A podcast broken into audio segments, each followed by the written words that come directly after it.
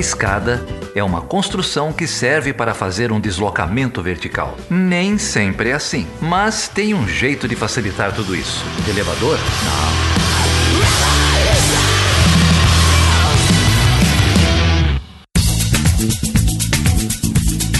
Seja bem-vindo seja bem-vinda a mais uma edição do Chutando a Escada, o seu podcast de política internacional e divulgação científica na área de relações internacionais.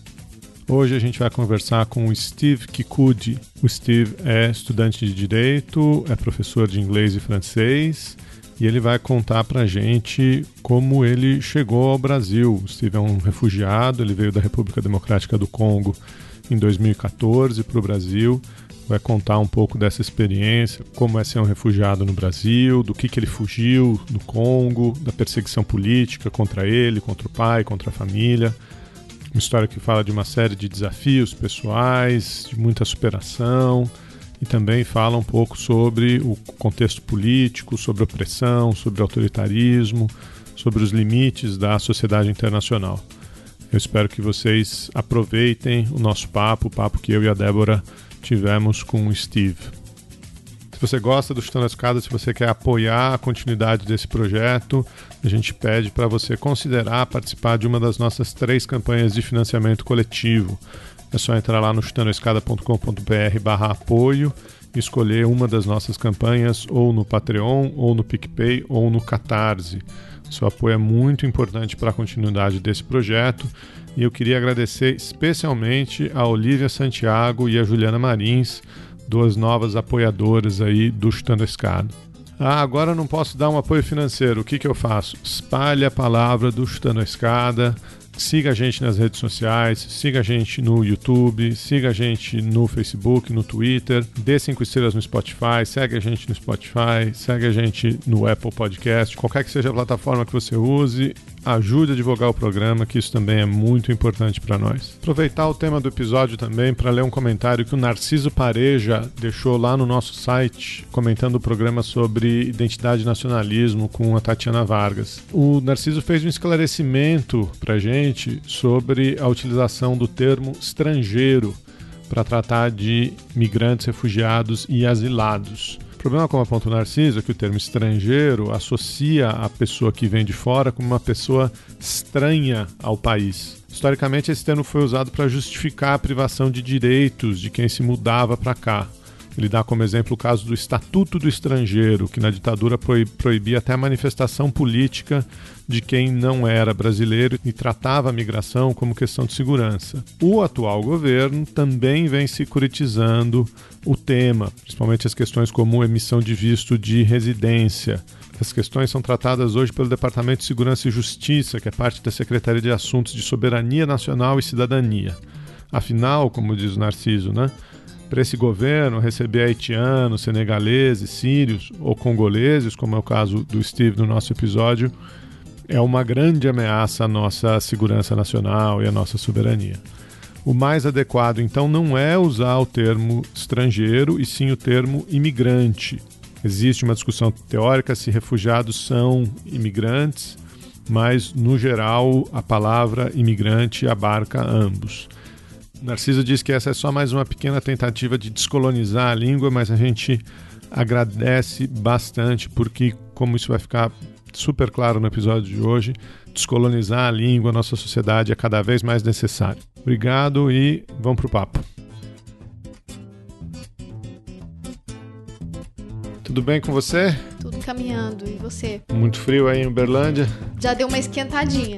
Tô de blusa, mas já deu uma esquentada aqui. Bateu 6 graus o negócio. A gente tem vivido uma onda de frio bastante forte né, no, no sul do país nesses últimos dias muitos avisos é, sobre o frio, sobre a condição principalmente da população de rua, né? Infelizmente a gente ainda tem tido muitos casos aí é, de de morte é, preocupantes, né? População de rua que fica exposta aos frios de madrugada. Algumas igrejas têm aberto as suas portas para a população de rua, algumas estações de metrô aqui em São Paulo, muita campanha de, de doação é, de agasalhos, de cobertores. É, isso, essa situação se tornou ainda mais é, especial por conta da crise econômica que a gente viveu é, no último ano, continua vivendo, né? A população de rua aqui, eu, eu moro em São Paulo, a população de rua assim nitidamente aumentou muito, pessoas despejadas, pessoas que não conseguem mais pagar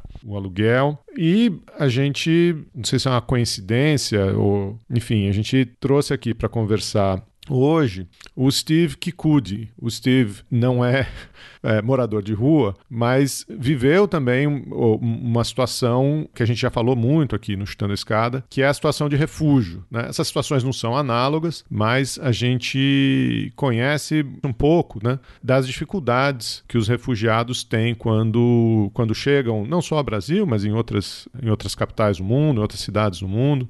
Dificuldades de inserção, dificuldades de abrigo, dificuldades de, de encontrar emprego. E o refúgio nunca é uma. Nunca é uma nunca é a primeira opção dessas populações. Às vezes é muito simplista da, da, da parte da, da, da, mídia ou do senso comum achar que essas populações estão migrando por opção. Né? Elas estão migrando exatamente porque elas não têm opção.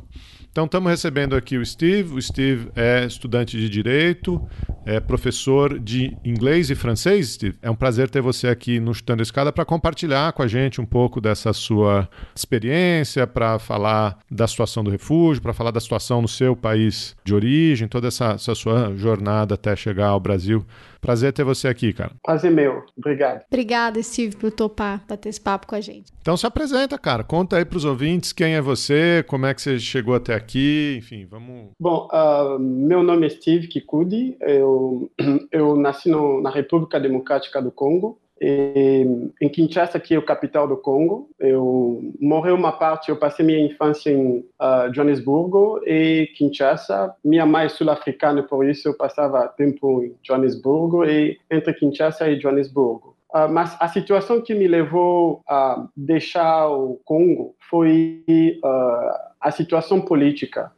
Meu pai era político lá no, no Congo, ele ele passou a carreira, a vida dele inteira como política, ele trabalhou com diversos presidentes, mas um, o último presidente, o último caso que levou, que me levou e que levou a família inteira a, se, a, a sair do Congo foi em 2014, quando o presidente Kabila, uh, porque hoje mudaram, o presidente Kabila, ele estava no segundo mandato dele, e, segundo de acordo com a Constituição, o, o presidente que está no mandato, o presidente tem direito a fazer dois mandatos. Uma vez feito dois mandatos, ele ele tem que deixar o poder. Bom, o presidente Kabila estava no segundo mandato, no segundo mandato dele. Uh, o mandato dele terminaria em 2016. Já em 2014, ele tinha demonstrado as intenções de fazer uma revisão constitucional, uh, principalmente no, nas cláusulas que regem os mandatos do presidente, para poder permanecer.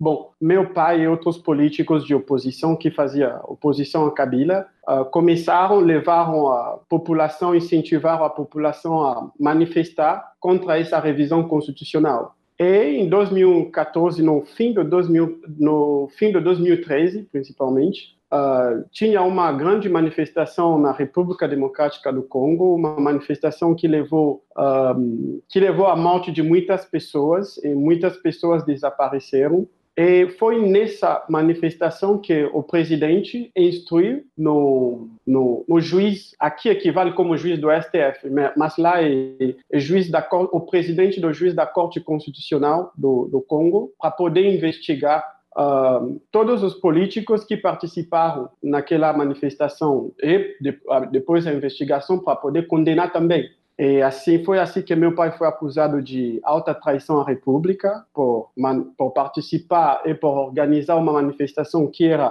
pacífica.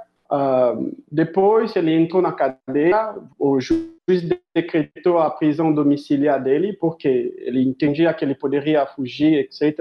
Ele, a partir de 2014, ele já estava preso no Congo. Uh, bom, na prisão era muito difícil de ver ele a família não tinha contato, a família não podia, nem minha mãe podia uh, conversar com ele diretamente. E com o tempo assim, a preocupação da minha mãe começou a crescer, porque ele não compareceu no tribunal ainda. Sempre o juiz, bom, eu imagino que o juiz talvez estava preparando os, o, as provas, né, porque ele não tinha provas desse, dessa acusação de alta traição. Bom, minha mãe se preocupava. E, um dia ela foi ver um general que era conhecido da, da nossa família. O general contou o que pode acontecer para alguém que foi preso para, para as opiniões políticas dele. O general falou que, bom, aqui o, o, as pessoas que foram presas pelas opiniões políticas, etc., aqui tem comida. A pessoa pode comer, uma vez comer, só que a comida é envenenada. Ele come e depois de uma semana, duas semanas, o juiz vai dizer que não, ele é inocente ou a gente não tem muita prova para poder culpar ele. E a pessoa vai morrer fora do, da prisão. Isso foi a explicação que o general explicou para minha mãe. Bom, minha mãe ficou preocupada com esse, essa explicação. Ele pediu para o general se o general pod, poderia ajudar com alguma coisa. O general falou: Bom, eu consigo ajudar, uh, mas eu, eu vou dizer, como ele é popular aqui em Kinshasa, que é o capital, eu vou pedir para uh, para o presidente, o diretor da, da cadeia, para fazer uma transferência dele na região leste do Congo, onde tem muito conflito armado, de guerra, etc. Bom, ele, o general falou isso para minha mãe e uma semana depois ele conseguiu. Ele levou meu pai para a região leste. Chegando lá, ele falou que aqui você está livre, você não pode mais voltar no Congo. Isso segundo o relato do general. E voltou em Kinshasa, contou para minha mãe o que ele fez, que meu pai está vivo, etc. Bom, visto isso, como o juiz estava recebendo as instruções do presidente da República, ele, ele não tinha mais alvo, que era os políticos de oposição. Bom, um deles, que era meu pai, conseguiu uh, fugir, se eu posso dizer assim.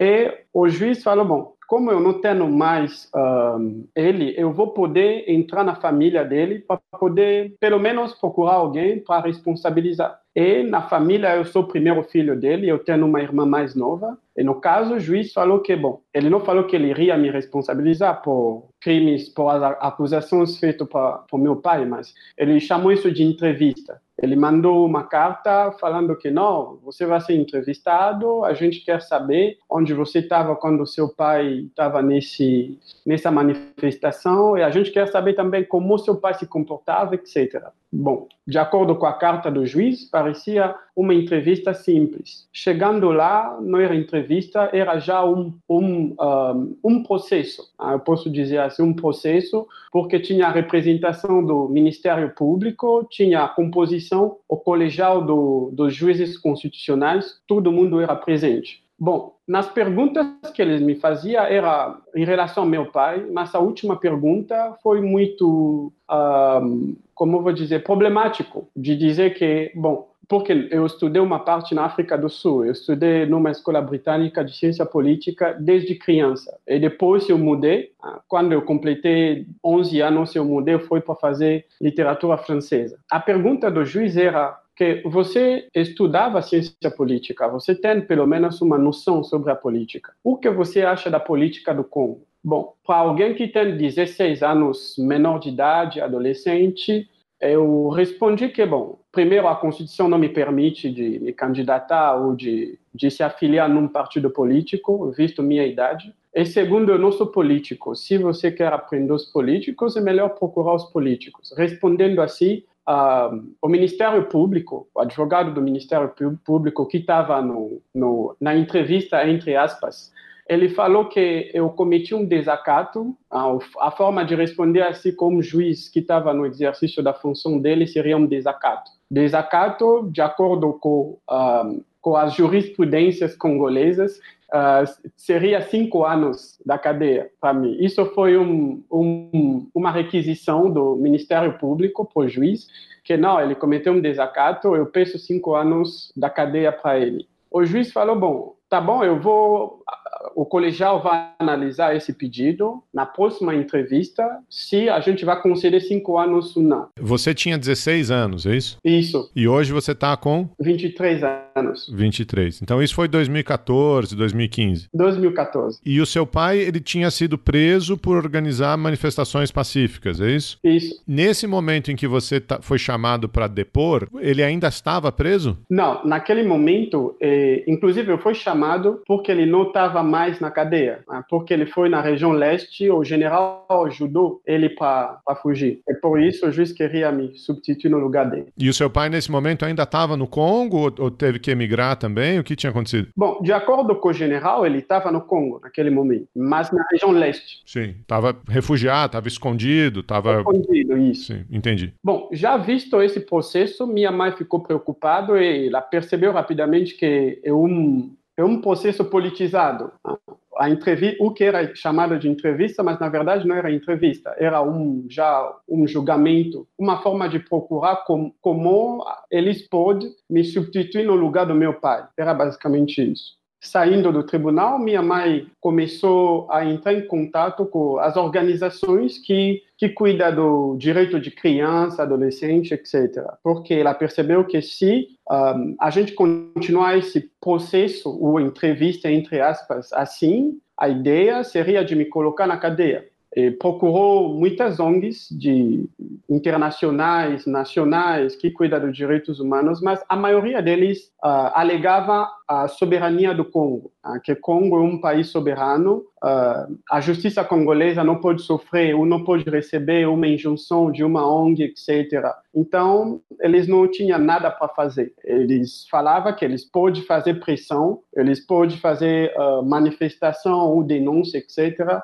dessa politização do, da Corte Constitucional, mas eles não podem mandar na justiça, visto que Congo é um país soberano foi assim, as organizações, as ONGs não podiam ajudar. Uh, bom, foi uma coincidência assim, os dias passavam, etc. E um, a gente chegava mais perto do, da segunda entrevista, né, que os juízes chamavam de entrevista. E aconteceu que chegou o representante do Ban Ki-moon, na época o Ban Ki-moon que era o secretário das Nações Unidas, ele, ele todo, eu acho que é anual isso, a ONU envia um representante que um, que cuida da política da África Central, o representante deles.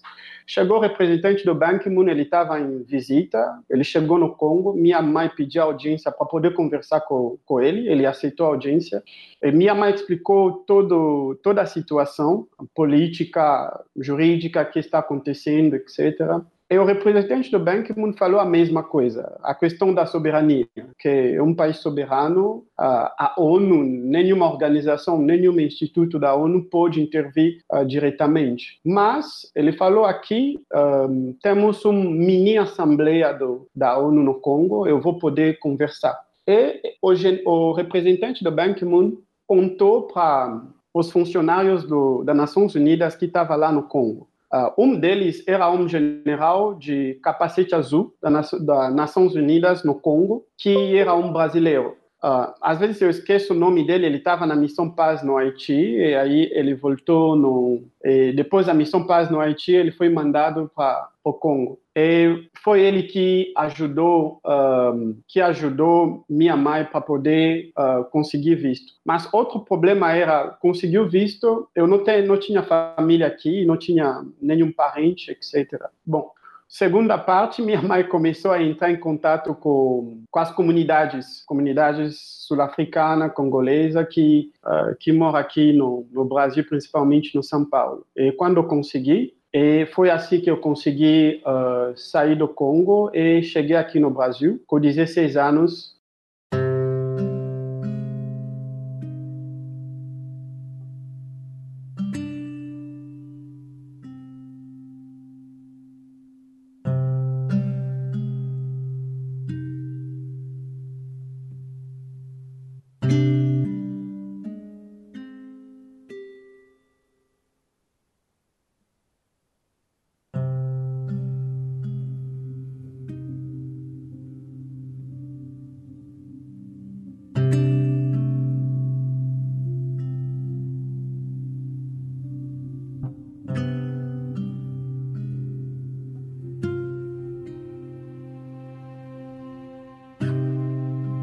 chegando no Brasil, como não tinha um, um parente, eu deveria morar no, no abrigo. Eu fiquei no abrigo, abrigo é basicamente casa de, de menor. Eu fiquei, eu passei uma parte no meu primeiro abrigo e depois foi no segundo abrigo e depois fui para morar para a República. E hoje estou não moro mais na República nem no, no abrigo. As coisas melhoraram. Como foi quando você chegou aqui no Brasil? Né? Como foi esse, esse tempo que você ficou e, e, como que foi se você conseguiu manter contato com a sua família, com a sua mãe, se você teve notícia do seu pai? Você veio num avião de carreira, num avião normal? Como, como foi? Sim, foi, foi no avião normal. Hein? Foi no avião normal. E chegando aqui, primeiro como estrangeiro, eu cheguei com visto uh, de turismo, porque, segundo o embaixador brasileiro, não, não podia pegar um visto de residência, por exemplo porque isso já vai alertar a polícia de imigração do Congo que eu estou fugindo. E chegando aqui, eu teria que passar na Polícia Federal primeiro para poder explicar a razão que não vou mais voltar uh, no Congo e pedir refúgio. Isso era o primeiro passo. O segundo passo seria o lugar para ficar. Né? Uh, como eu contei, eu teria que ficar primeiro no abrigo, no primeiro abrigo. Eu acho que eu passei lá três meses e depois daquele abrigo, eu fui enviado para um segundo abrigo, onde eu passei, eu acho que um ano, mas só que era casas de, de menor, menor e adolescente. Uma vez completou 18 anos, você tem que tem que sair, ou mandado para a República, ou se você com, conseguiu trabalhar nesse momento, que você estava no abrigo juntando dinheiro, você pode uh, ou tentar morar sozinho. E foi mais ou menos assim. Bom, no meu caso, eu saí no, do segundo abrigo, eu fui para morar na República e a partir da República eu comecei a tentar me abrir mais, porque eu cheguei aqui sem terminar primeiro meu ensino médio, eu estava no último ano, mas não cheguei a terminar uh, lá. E eu teria que recomeçar aqui. Eu fiz uh, meu último ano do ensino médio aqui, o terceiro, o terceiro ano de ensino médio, como se fala, aqui no Brasil. E depois eu tentei fazer outros cursos, como de, uh, de administração que eu fiz no, no, no Senac. E a partir desse curso eu comecei uh, eu comecei a pensar mesmo sobre minha história, sobre minha vida e sobre o que eu quero fazer no futuro. Uh, passar por essa situação que eu passei, eu acho que tem muita gente, até no momento que a gente está falando assim, que estão passando desse tipo de situação. E isso, de alguma forma, me revoltou um pouquinho para poder uh, estudar direito. E foi assim que eu escolhi uh, estudar direito para poder uh, ajudar essas pessoas, não só pessoas que, que passaram o que eu passei, mas pessoas que precisam de, por exemplo, acesso à justiça, que têm dificuldade de achar um advogado bom. Eu acho que isso é é uma coisa que eu posso ajudar também, uma coisa que me revoltou para poder uh, fazer direito. E nesse, nesses primeiros meses, então, Steve, primeiro nos abrigos e, e, e depois nessa república, né? Você encontrou outros refugiados ou como foi esse, como foram esses primeiros meses? Que tipo de, de gente, que, quais que pessoas você encontrou? Não sei, alguém te ajudou nesse, nesse trajeto? Ou você, a, a Débora tinha perguntado, né? Você estava em contato com a sua família lá? Ou... Ah, chegando aqui, ah, um detalhe que eu esqueci, ah, eu perdi meu celular porque eu fiquei no hotel. o celular e a agenda que eu tinha, tinha contatos da minha família, eu perdi. Então, não podia entrar mais em contato nem com minha mãe, nem com a família inteira.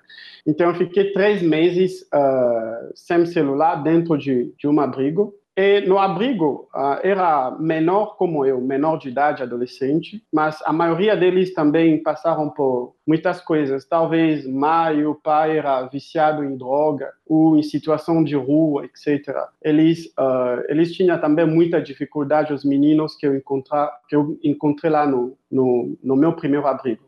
Aconteceu um dia lá a questão de a questão racial, de racismo, que eu sofri naquele abrigo e foi isso justamente a razão que eu fui transferido para para o segundo abrigo. Onde eu passei um ano. Steve, você falava português? Não, eu cheguei sem falar nenhuma palavra de, de português. Uh, eu, eu falava francês e inglês, uh, mas era muito difícil de se entender. Por exemplo, com a gestão do, do meu primeiro abrigo, a gente usava Google Tradutor para poder conversar. Mas, além de mim, tinha outra menina que eu encontrei lá que era também na situação de refúgio. Ela ela era, se não me engano, da Angola, mas a gente conversava, para conversar a gente usava, porque Congo e Angola são países uh, vizinhos, né? Para a gente conversar, a gente usava a língua da fronteira que separa Angola e Congo, e foi assim que ela, às vezes, ela era minha intérprete, mas quando ela saiu do abrigo, aí eu fiquei sem intérprete, a gente começou a usar Google Tradutor para se entender. Steve, o, o Brasil, né? Essa é uma questão, assim, de estrutural, né? O governo brasileiro hoje até que está um pouco mais, bom, teoricamente, né? Tem a lei de refúgio agora, que foi aprovada recentemente, né? Então tem um pouco mais de organização, mas assim, você veio para cá, o Brasil aprovou o seu, o seu status de refugiado, mas você não teve nenhuma estrutura, né? Praticamente. Você chegou e tá entregue, né? Imagino que a sua mãe passou nos três meses sem ter notícias suas, né? Inclusive, eu fui ler sobre a sua mãe porque você fez um relato que ela tem a formação dela é na área de relações internacionais, né? Se você puder falar um pouquinho da, da, do ativismo aí da sua mãe, porque né, é uma mulher guerreira, né? Para conseguir lutar assim por vocês em meio a tanta dor, né? Uma luta assim tão constante. E, e se você se você conseguiu retomar o contato com a sua família, eu tô agoniada com isso, eu quero ter uma boa notícia. Você tem contato com a sua família? Como é que tá? Não, hoje, hoje eu tenho uh, eu tenho contato sim com com minha família. Depois de três meses eu consegui ter contato com ela. Ela, ela dava aula na faculdade do Joanesburgo, aula de relações internacionais. E se, se eu conseguir, por exemplo, sair, eu acho que o ativismo dela, ela foi muito ativa, entrou muito em contato com muitas ONGs para para poder me ajudar. E, eu acho que ela fez um trabalho incrível nesse sentido de, de insistir muito em relação a isso. Uh, porque se, eu imagino que se não tinha alguém como ela, talvez eu estaria preso no Congo. Mas sempre ela, ela é uma tipo de pessoas que denunciava muito, além do meu pai ser político, mas uh, minha mãe denunciava muito um, o regime que era no Congo, o regime do Kabila, que ela achava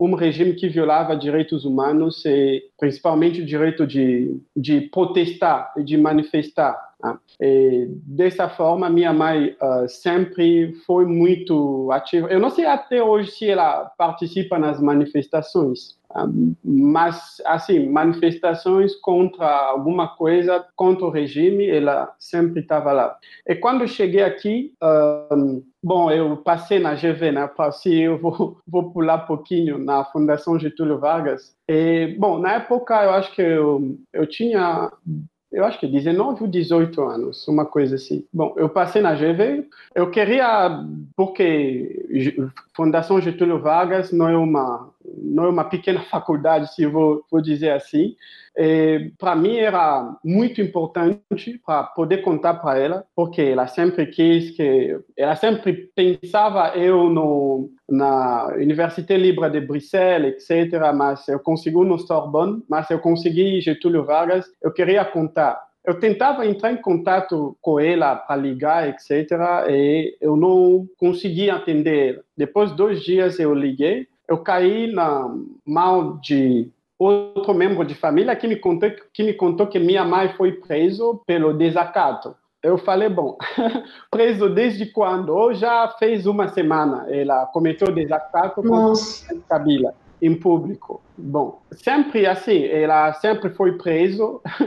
A prisão virou uma coisa mais normal, assim, para ela. Eu acho que é uma pessoa muito, bom, eu diria muito forte de aguentar de de perder o de perder o marido e os filhos ficam longe de você. E no Congo ela está sozinha lá, sozinha. E isso é, às vezes é preocupante, mas uh, eu acho que ela é muito forte em relação a isso. Você falou que ela dá aula na, na Universidade de Joanesburgo, mas ela está em Kinshasa? É, quando aconteceu o, o caso da, do meu pai, ela estava no África do Sul, ela voltou para acompanhar isso de perto. Aí, com, com, o tempo, porque além de dar aula no, na Universidade de Johannesburg, ela dava aula também na Universidade de Kinshasa, no Congo. Acompanhando o caso do meu pai, vi tudo o que aconteceu, etc. Aí ela desistiu de dar aula, ela parou de dar aula. Uh, eu acho que é uma forma de, de, protesto que ela queria fazer e até hoje ela não, não dá mais aula, ela preferiu mesmo ficar uh, ficar assim, sem dar aula, sem ensinar mais. E ela está presa hoje? Não, ela não, não está presa, mas não sei, talvez amanhã ou depois da manhã ela vai, ela vai ficar de novo presa. E o seu pai, o que aconteceu com ele? Bom, foi em 2016, já eu estava aqui, uh, saiu uma, um jornal lá no jornal local do Congo, falando que ele foi encontrado morto. Isso foi apareceu assim no manchete do jornal, mas na parte da minha família, ninguém uh, quis aceitar até hoje, porque não tinha corpo. Eles não viram corpo, então eles não aceitaram. Mas um, já estou aqui seis anos, nunca conversei com ele. Não sei se ele está vivo ou morto. Bom, eu presumo que ele está morto. É, mas eu imagino que minha família até hoje ninguém uh, quis aceitar que ele está morto mesmo, até minha mãe. Inclusive por isso, minha mãe está no, no Congo. Ela falou que ela chegou no Congo por causa do meu pai. E para sair de lá, ela vai sair com meu pai. Ela não vai sair de lá sozinha. Por isso ela permaneceu lá.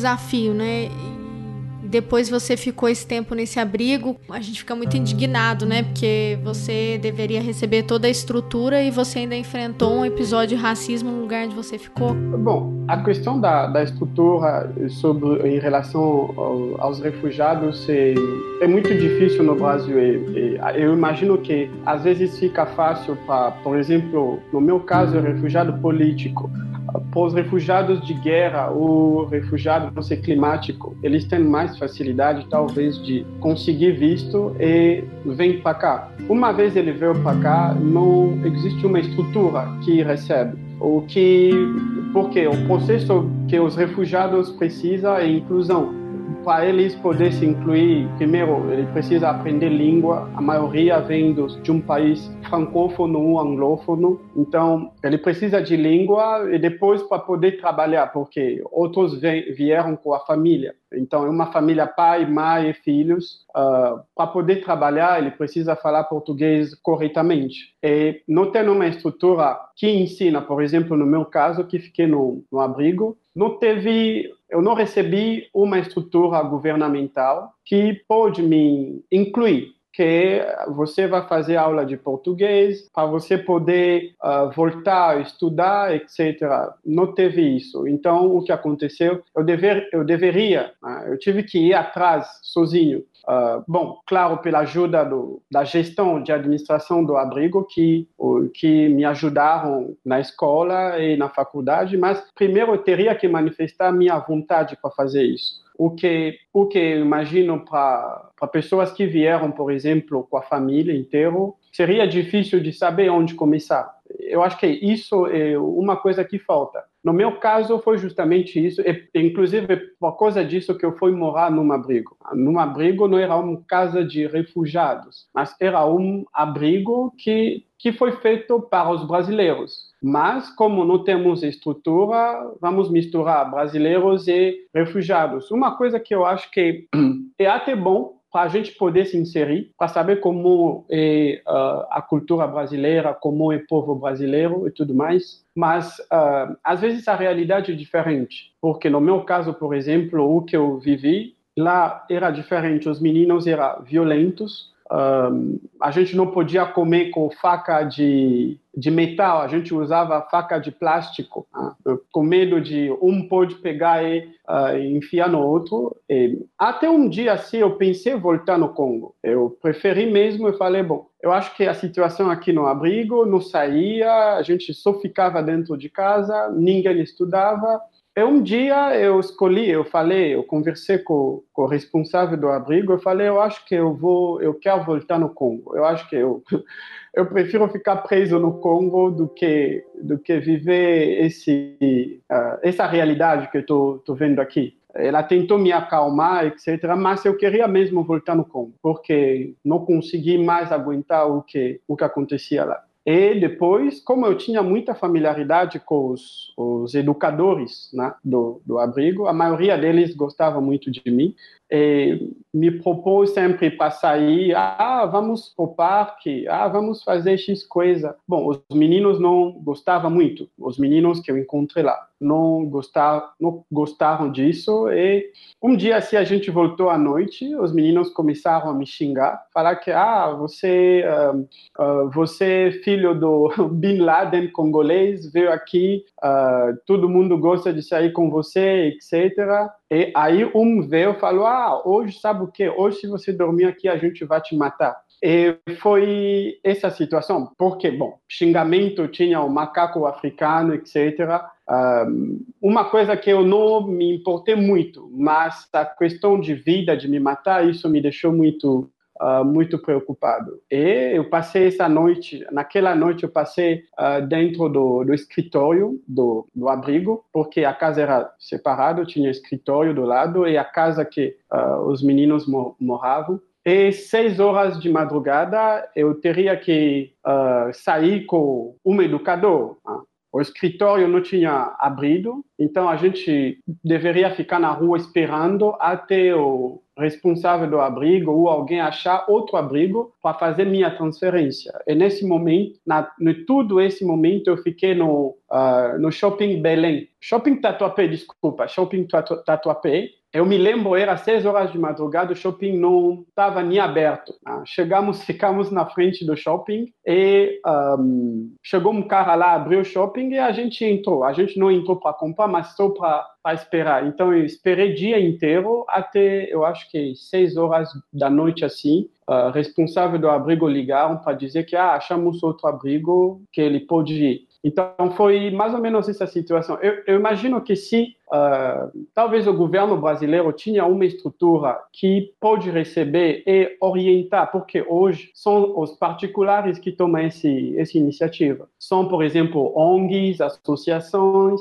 que tomam esse, esse tipo de iniciativa, mas uh, o Estado ele está pouco ausente em relação à, à estrutura, à estrutura, à recepção dos refugiados, à orientação dos refugiados, são mais os particulares. Eu acho que se o Estado mesmo tinha tinha implicação em isso, talvez eu não eu não ficaria dentro do shopping uh, Tatuapé dia inteiro. Acompanhamento que eu recebi foi do Caritas, do, ah. do Caritas que que me ajudou. Bom, eles me receberam e como eu era menor, eles acharam o primeiro abrigo para mim. Uma vez foi no abrigo, eu estava, como eu tinha iniciado já o procedimento né, do de pedido do, do refúgio, eu entrei no abrigo, não sabia, inclusive, que tinha um pedido lá de, de refúgio e uh, passei, eu, eu acho que eu passei um ano, dois anos assim. Quando saí nos abrigos, eu fui morar na República, na todo aquele momento eu tinha um documento que se chama Protocolo da Polícia Federal. Protocolo é basicamente um documento que atesta que você foi entrevistado na Polícia Federal. A Polícia Federal está examinando o seu caso, se ele vai te conceder o refúgio ou não. Bom, eu andava com. Era um papel mesmo, assim, ah, que eu andava sempre como meu documento aqui. Uhum, sim. esperando, esperando. O que aconteceu? Quando eu saí nos abrigos, eu queria entrar na faculdade, eu fiz, para entrar na faculdade precisava do, dos documentos, a faculdade me pediu documento RNE, uh, RNE né, o Registro Nacional dos Estrangeiros, que eu precisava ter, mas naque, naquele momento eu não tinha e o, eu voltei atrás do, do da Caritas. Uh, aí o advogado da Caritas falou: Ah, a gente tinha seu, seu caso aqui, mas como você nunca compareceu por isso, a gente tinha, uh, bom, fechado né, o caso. A gente não conseguiu, mas a gente tinha parado o caso. Bom, essa informação eu nem sabia porque eu era menor. No abrigo que eu estava, eles não me informaram sobre isso e eu fiquei só com o meu protocolo da Polícia Federal. E depois eu mesmo iniciei de novo, eu reabri o procedimento de pedido do, de refúgio e depois, eu acho que depois de seis meses, eles me concederam mas uh, foi mais ou menos isso que aconteceu. Pelo menos na, na, lei, né, melhorou um pouco do que na época que você veio por conta daquela uh, da lei de que entrou em vigor em 2017, né? Que é a nova lei que trata o, o movimento migratório como um direito e garante ao migrante logo o visto temporário, né? Então, é, você consegue, é, já conseguiu visto temporário para acolhida, né?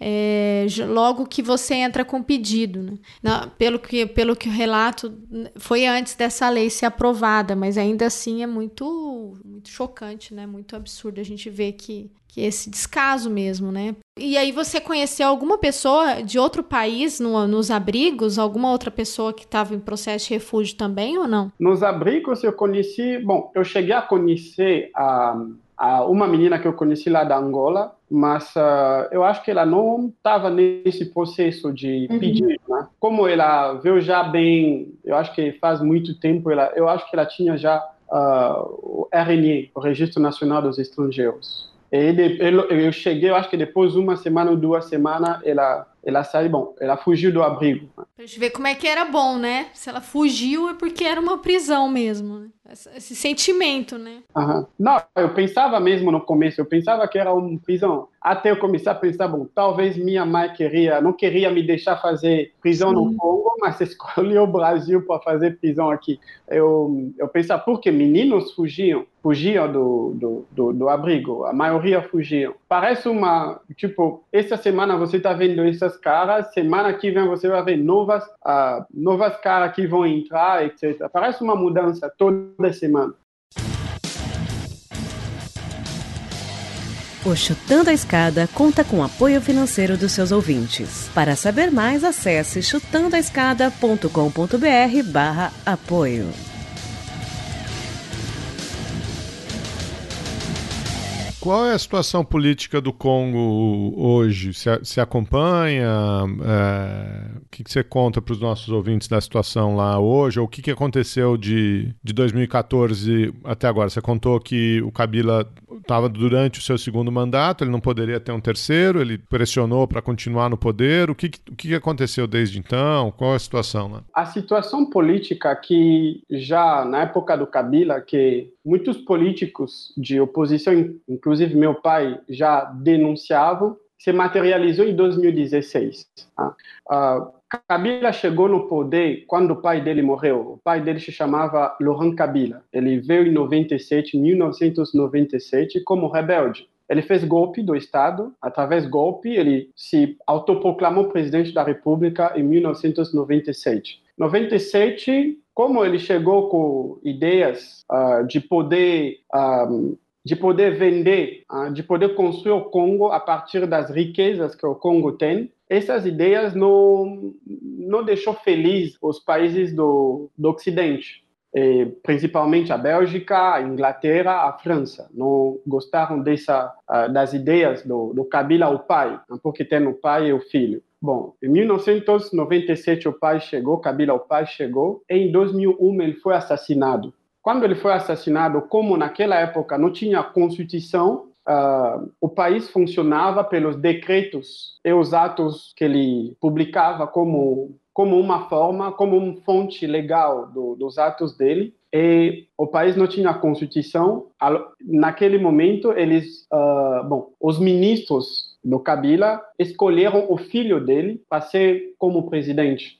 o filho dele é Joseph Kabila. Bom, o filho dele entrou no poder em 2001. O país estava tinha muitos conflitos de guerra no norte, no leste e no sul. O filho conseguiu cham, chamou os um, os rebeldes que estavam no norte, no sul, etc. Ele, eles conseguiram se unir para poder organizar a transição do país até 2006 para organizar as novas eleições mas antes das eleições precisava da Constituição, de promulgar uma Constituição que vai que rege ou que vai reger uh, como o país vai funcionar. Em 2006 publicaram uma Constituição, uma nova Constituição que está uh, em vigor até hoje e organizaram as eleições. Mas o que acontece na África? O presidente, o presidente que está fazendo a transição, quando ele organiza as eleições, é para ele mesmo ganhar essas eleições. Se ele sabe que ele vai perder, ele não vai organizar as eleições. É, é exatamente o que o pai do Kabila estava fazendo em 1997. Tinha muita pressão da comunidade internacional para ele, dizendo que você tem que organizar as eleições, você não pode continuar a ser um presidente autoproclamado. Mas, como ele sabia que ele não tinha apoio, ele permaneceu assim, como presidente. Bom, o Kabila filho organizou as eleições em 2006, ele mesmo ganhou as eleições como a Constituição que ele promulgou previa dois mandatos, ele fez o primeiro mandato, lá os mandatos presidenciais são de cinco anos. Ele fez o primeiro mandato de 2006 até 2011, ele se candidatou novamente, ele ganhou. De 2011 até 2016 seria o fim do mandato dele, do segundo mandato dele. Chegando no 2014, já a oposição tava, começou a denunciar as intenções de revisão uh, da Constituição mas Kabila falava que não, eu acho que a oposição está com medo das eleições. E por isso eles estão pensando que eu vou revisar a Constituição. Bom, chegamos em 2016, Kabila alegou que, Kabila Filho, alegou no, na Corte Constitucional do Congo que ele não vai conseguir organizar as eleições porque o país não tem dinheiro suficiente para organizar as eleições.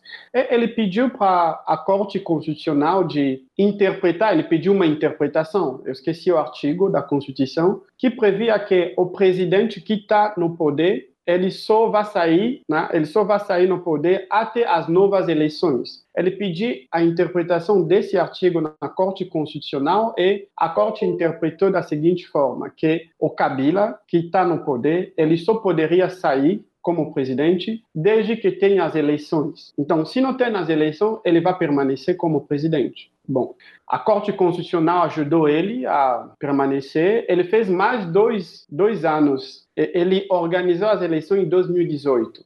Organizou, ele não se candidatou. O candidato do partido dele perdeu e é a oposição que ganhou as eleições presidenciais. Mas Kabila continua a ser maioria no Congresso, no Parlamento ele continua a controlar Senado e, um, e Câmara dos Deputados. Bom, todas as boas ações que o presidente que veio, que veio da oposição está querendo fazer está sendo freado pelo, pelo Congresso, porque o Congresso é controlado pelo Kabila. Ou seja, Kabila está fazendo oposição dentro do Congresso contra o presidente da, da República que veio da oposição. E isso é, é a atual situação que o Congo está passando. Bom, a economia está continuando a ser um, uh, continua a ser uh, pior porque a pobreza está aumentando. Eu acho que a questão do Covid uh, piorou de novo uh, as coisas. Na parte leste temos uma guerra, guerra interminável, uh, que continua, a guerra aqui está continuando. O presidente tentou decretar o estado de, de emergência naquela parte, mas o Congresso não, não deu apoio. Então, todas as boas ações, todas as políticas que o presidente está tentando implementar está sendo barrado no Congresso. Ele tentou fazer um acordo com, com o partido do Kabila, se eles podem, pelo menos, tentar uh, se unir e flexibilizar as políticas deles. Kabila aceitou, o partido do Kabila aceitou, quando ele nomeou alguns ministros, né, eu acho que como funciona aqui também, ah, fez, fez um acordo, tem que nomear alguns ministros do partido para poder andar junto. O presidente nomeou alguns ministros do partido do Kabila, uh, só que os ministros do Kabila vieram fazer oposição dentro do, dentro do executivo. e a situação virou uh, pior, pior. E a população continuando a sofrer. E isso eu acho que é a atual situação que, que o Congo está passando. O presidente tem uh, boa vontade de poder fazer uh, alguma coisa para poder solucionar problemas, só que as intenções dele estão tá sendo sempre barradas pelo Congresso. E, é mais ou menos isso. E a Corte Constitucional que que ajudou Kabila, o presidente conseguiu, o atual presidente uh, Tshisekedi, Félix Tshisekedi, ele conseguiu nomear, indicar outros ministros, né, outros ministros da corte mas às vezes as indicações dele também, porque os ministros do, do, da Corte Constitucional têm que passar pelo Congresso. Então, a Câmara e o, o Senado têm que se unir para aprovar eh, essas indicações. Às vezes também eles estão barrando essas indicações. Então o país está parado. Como que tá a liberdade de imprensa lá?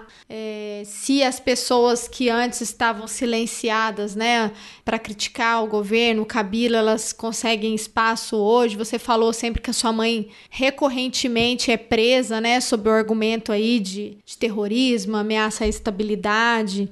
É, isso continua? Como que está a situação é, em termos de liberdade também, né? Tanto individual quanto da imprensa, das instituições?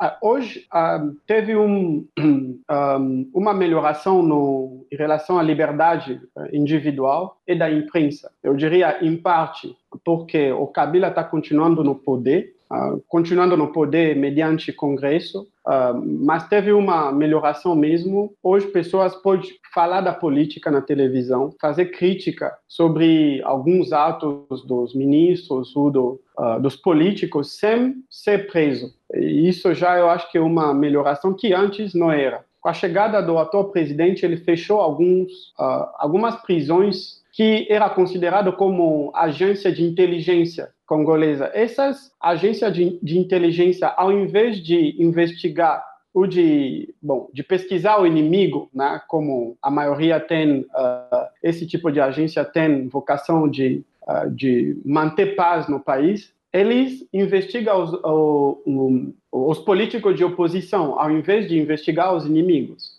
Quando chegou esse novo presidente de oposição, ele começou a fechar essas agências. E eu acho que isso ajudou também bastante a, aos jornalistas, por exemplo, a criticar e os indivíduos também a falar sobre política. Mas como o Kabila está continuando a controlar o parlamento, talvez o presidente do, da Câmara você não pode criticar ou você não pode falar talvez mal do Kabila em público, porque ainda tem os discípulos dele que estão ali. Ele não vai falar nada, mas são os discípulos que vão uh, poder fazer alguma coisa para manter honra, né? segundo eles, honra do, do líder deles. Uma coisa que lá atrás você falou e eu acho que é importante para a gente trazer essa questão, assim, problematizar, é, aquele, é esse argumento da soberania, né? Como ele sempre aparece de forma muito hipócrita, né? Na, nas relações internacionais, né? Essa semana mesmo eu estava conversando com os meus alunos sobre, né, os conceitos de relações internacionais, né? Território, soberania, população, como que isso também muda ao longo do tempo, né? Como é um contexto.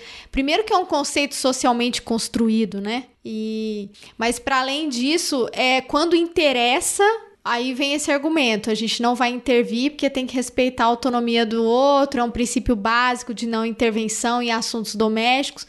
E quando não interessa, você faz o que você quer, né? Então, assim, quem, quem até que ponto, né? O caso de Ruanda, por exemplo, é muito emblemático, né?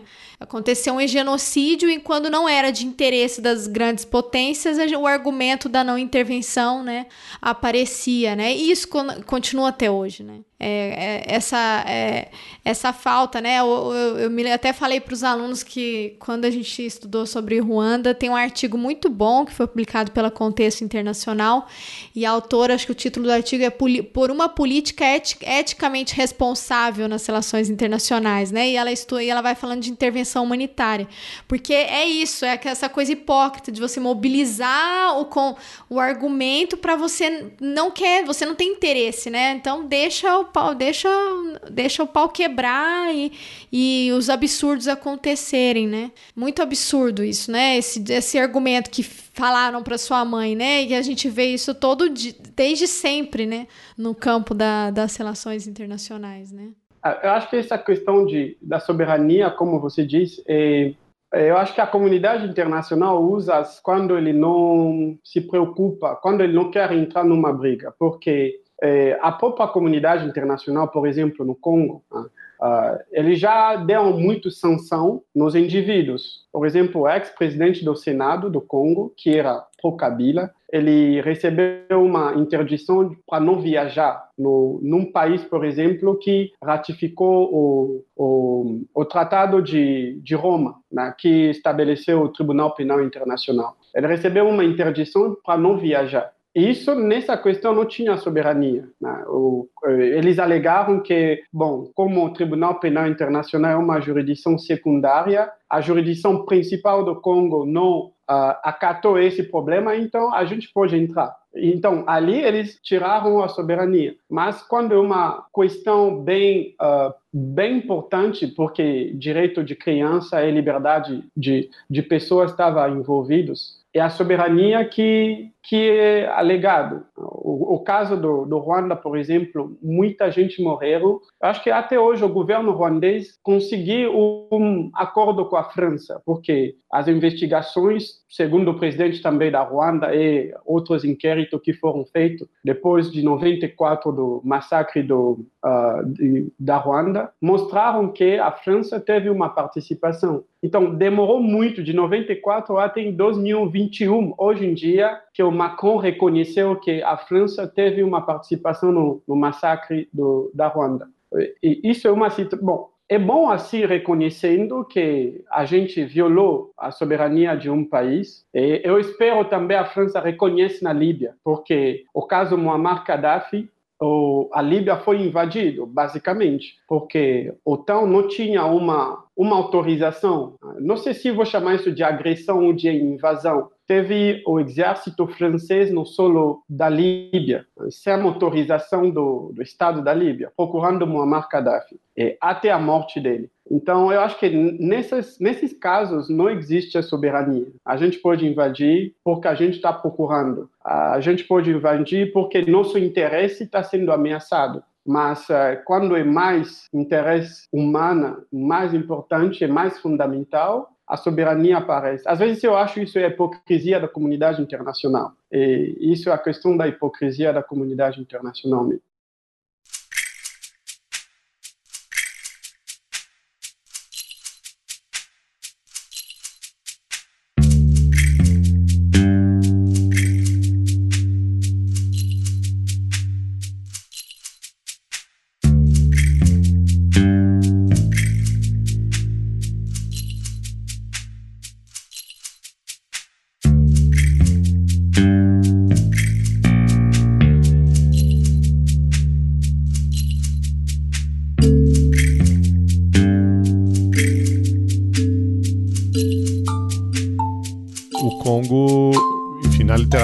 Internacional, a gente ouve muito falar dos, dos conflict minerals, né, dos, dos, dos minerais provenientes de zonas uh, de conflito, né, que são zona, e aí o Congo é um dos, dos, dos principais países, se não o principal uh, país caso, onde você tem extração uh, de vários minerais que hoje em dia uh, fomentam a indústria da tecnologia, né? estão aí nos nossos computadores, nos nossos celulares, laptops, e são minerais extraídos muitas vezes por grupos paramilitares, com utilização de, de trabalho escravo, trabalho infantil ou, ou, em condições de trabalho análogo à escravidão.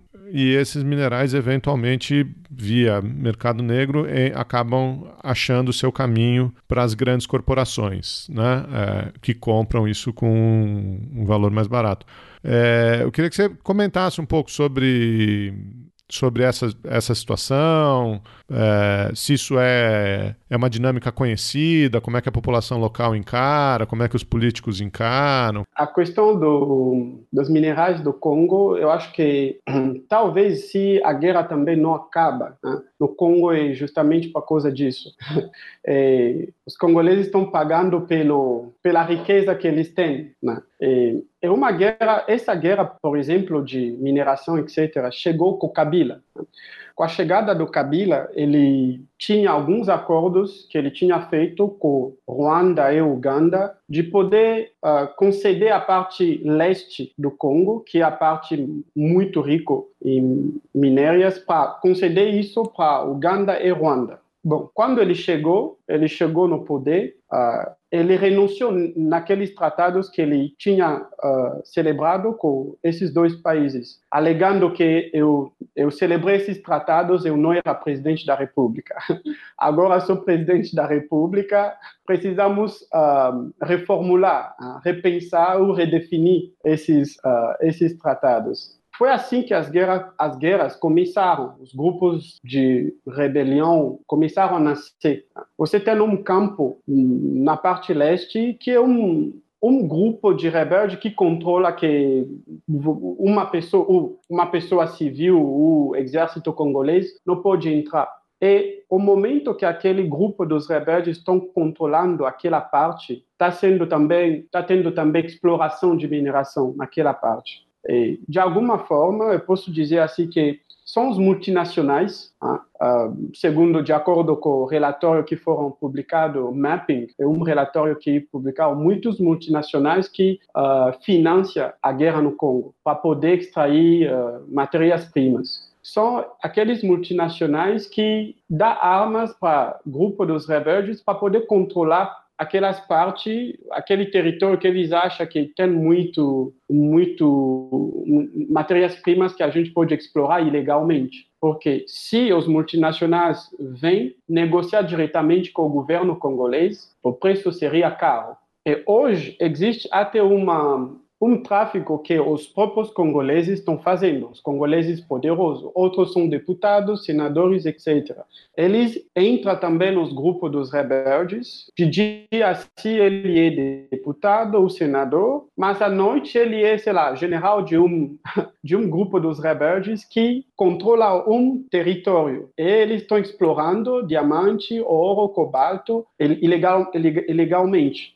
Eu acho que um, com isso, quando o presidente, o atual presidente Tshisekedi queria decretar o estado de emergência, era justamente para poder acabar com esse tipo de um, esse pequenos grupo dos rebeldes, porque é impossível no Congo os rebeldes nascem como plantas, assim. Você tem um grupo, ah, um dia um território que era pacífico, depois dois dias ficou na mão dos rebeldes. E Bom, a pergunta é onde os rebeldes pegam arma, porque na África não existe uma fabricação de armas. Eles pegam ou no Ocidente ou na Rússia, porque eu acho que a Rússia vende também armas, e são lá que eles pegam, mas se é lá, que vende para eles?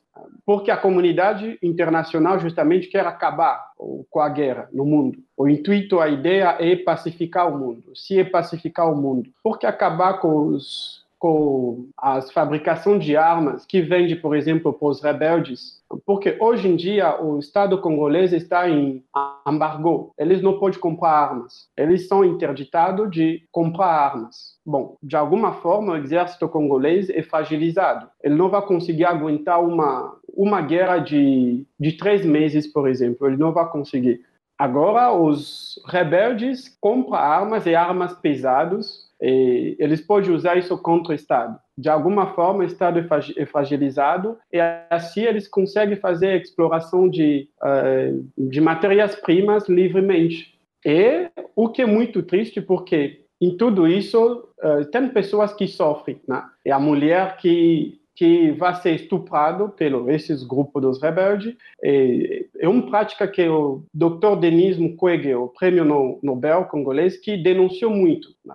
A mulher vai ser estuprada, a criança, por exemplo, vai ser integrada nos grupos dos rebeldes, criança menor de idade ou adolescente, vai integrar o grupo dos rebeldes. Bom, são as práticas uh, desumanas que acontecem lá. Mas existem multinacionais que defendem a paz mundial, o que acha que o mundo tem que ser um lugar uh, bom para todo mundo, que investe seu dinheiro nesses grupos do, dos rebeldes para poder fazer esse tipo de tráfico. E mais ou menos isso que eu posso falar. É isso que você falou, Steve, explica muito, né? Porque que o conflito no norte continua, né? Há tanto tempo, né? No norte e no sul. É, eu estava depois, é, enquanto, enquanto a gente estava aqui conversando, eu me lembro também que eu via em junho do ano passado, né, que o conflito ganhou uma repercussão muito grande, teve mais de 1.300 massacres, né, de pessoas mortas, mais várias refugiadas, né, mais de 500 mil pessoas, dessas, mais de 110 mil mulheres e crianças, né.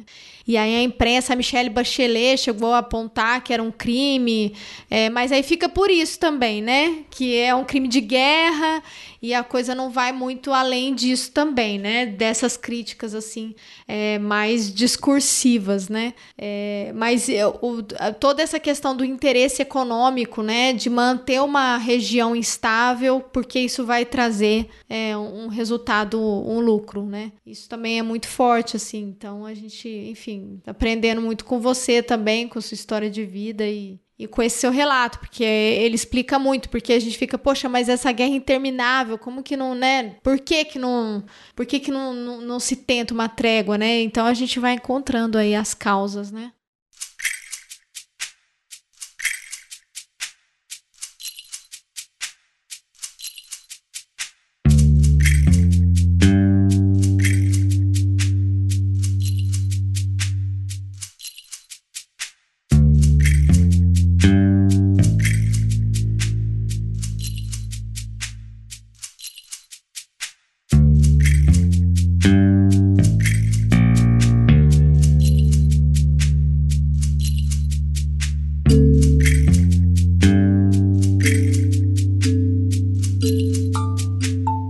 Seu pai sofreu perseguição política. Seu pai era um senador da República, sofreu perseguição política, foi declarado depois de anos, teve que foi preso, teve que fugir, foi declarado como morto.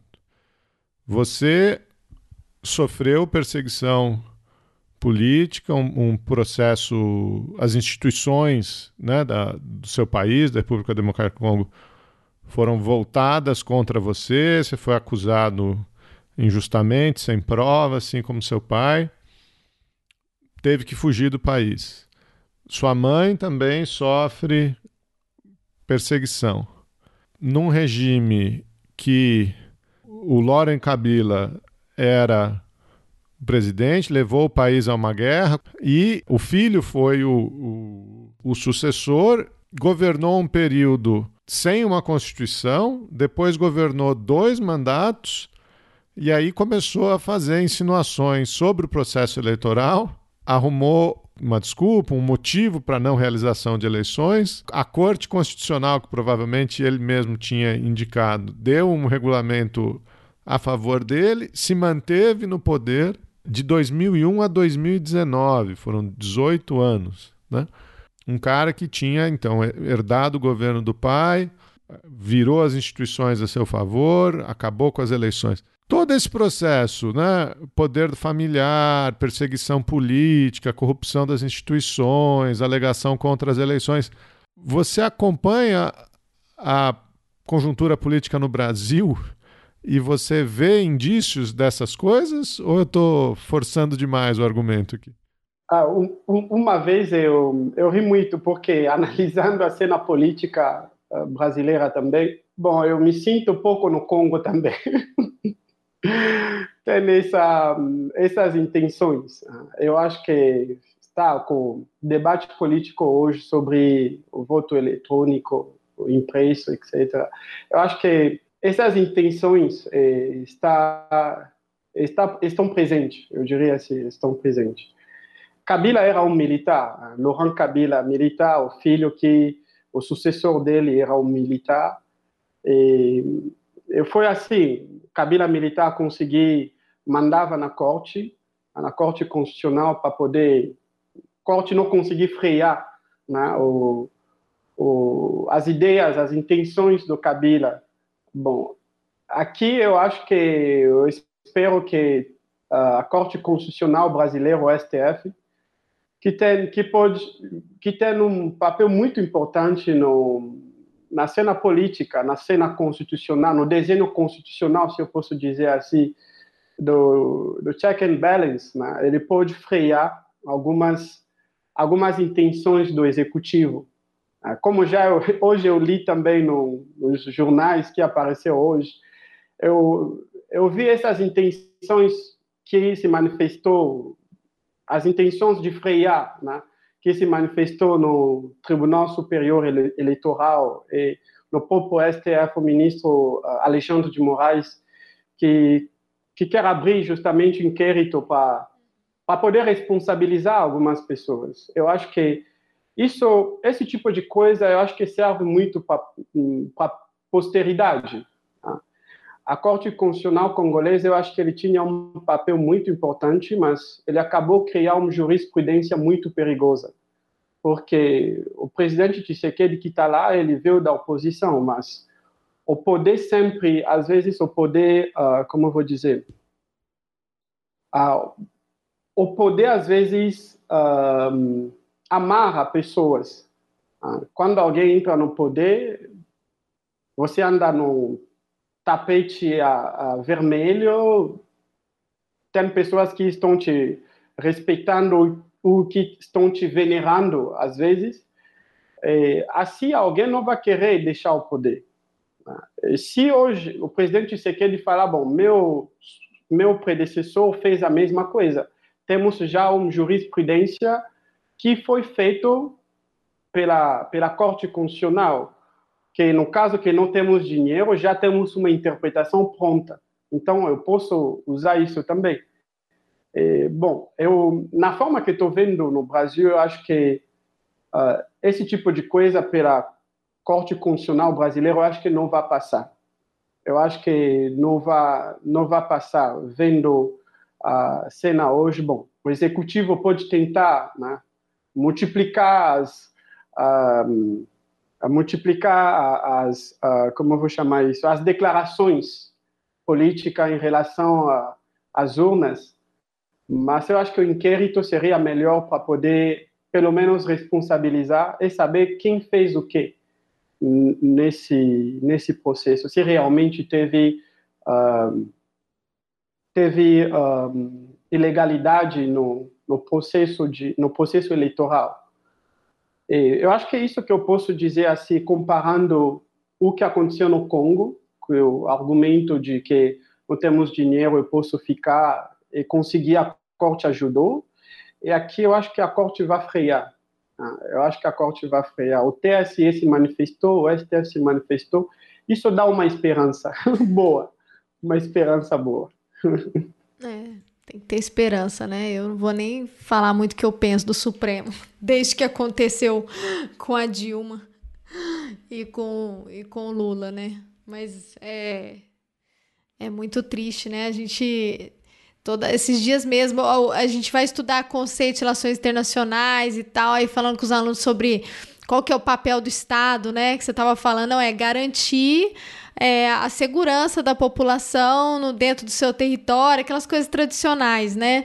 E contra ameaça externa, mas em nenhum momento o exército, né, deve usar o seu, o Estado deve usar a sua o monopólio da violência contra a sua população. E aí fica, peraí, né? Aqui no Brasil é isso, né? A todo momento a gente pensa, nossa, aqui a gente está numa situação terrível, né? Porque é, é o uso de, da ameaça da força contra o, a população, é o uso de, de agências de inteligência contra a oposição, né? Você pegar a BIM e colocar a BIM para levantar quais são quais são os líderes da oposição no Brasil, né? Desde intelectuais até políticos, coisas absurdas. Você falou isso aconteceu no Congo também, né? É, de utilizar agências de, de de, de secretas para poder investigar a oposição, né? Nossa, é muito triste. Mas a gente tem que ter esperança e, e, e você é um, um exemplo concreto, né? Disso eu li, eu li alguns relatos seus, é, alguns relatos que você fez, é, que você divulgou sobre a sua história. E aí eu queria fechar mais com esse cenário de, de esperança, né? Você escreveu naquele projeto Draft, você escreveu um texto que eu achei muito bonito, né? E quando você falou também sobre o, do, o, como ajudar os africanos, né? E qual que é o papel da África, né, no mundo? Primeiro, eu acho que a África, uh, bom, tem muitas coisas uh, que que a África passou, né? desde, desde a, a, o período da colonização, pós-colonização, é, eu posso pensar um, uma África livre, né? mas uh, eu não sei se eu vou ver essa África livre mesmo, ainda que estou vivo, porque tem muitas coisas a fazer, muitas coisas a fazer. A independência que muitos países africanos uh, lutaram em 1960, a maioria deles que se, se inspiraram do, da Revolução Haitiana para poder reivindicar a independência. Essa independência parece que foi só assim, de fala, de palavras, porque quando a gente analisa a cena política, no tudo que eu contei, até a chegada do Laurent Kabila no poder, sempre teve um, um apoio de um, um apoio externo até do continente, por exemplo, Estados Unidos e Inglaterra. Isso mostra que o continente africano continua a ser colonizado de alguma forma. Então, a questão de colonização, o neocolonização está continuando na África e isso vai levar muito tempo. Eu acho que as pessoas, os países, os pais de independência do, da África, eles conseguiram a independência, mas eu acho que os africanos da minha geração têm que conseguir independência de fato, porque é inexplicável o presidente do Congo sempre tem que viajar para a Bélgica para pedir financiamento de um projeto, é inaceitável. Enquanto o Congo é, é, é a reserva mundial, ele tem tudo que você procura, você vai achar lá Uh, você tem floresta, você tem água, você tem minérios. Então, é impossível o presidente congolês viajar para a Bélgica para pedir ajuda financeira. Isso é inexplicável. Mas isso acontece porque, às vezes, esses países, os países uh, de Ocidente, eles aplicam os interesses deles na África. A questão de imigração é um belo exemplo sobre isso na época do, do, das eleições da França, Marine Le Pen, que era um, uma candidata de direita, alegava muito, queria que os africanos parem de, de ir para a França, que vocês têm que ficar na África, vocês têm... Mas o problema seria, ok, se a gente ficar na África, vocês também têm que parar de, de se misturar na nossa política. Porque se os africanos conseguem votar um presidente eleito legitimamente, sem ter uma intervenção externa da França ou etc., eu acho que o continente africano seria um continente uh, melhor, melhor porque lá tem tudo. Mas isso é um grande trabalho a ser feito.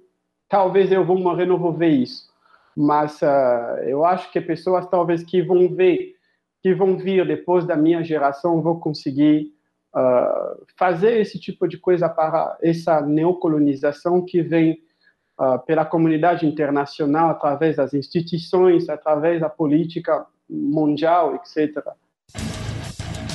Você acabou de ouvir mais um episódio do Chutando a Escada. Para apoiar, acesse chutandoaescada.com.br barra apoio.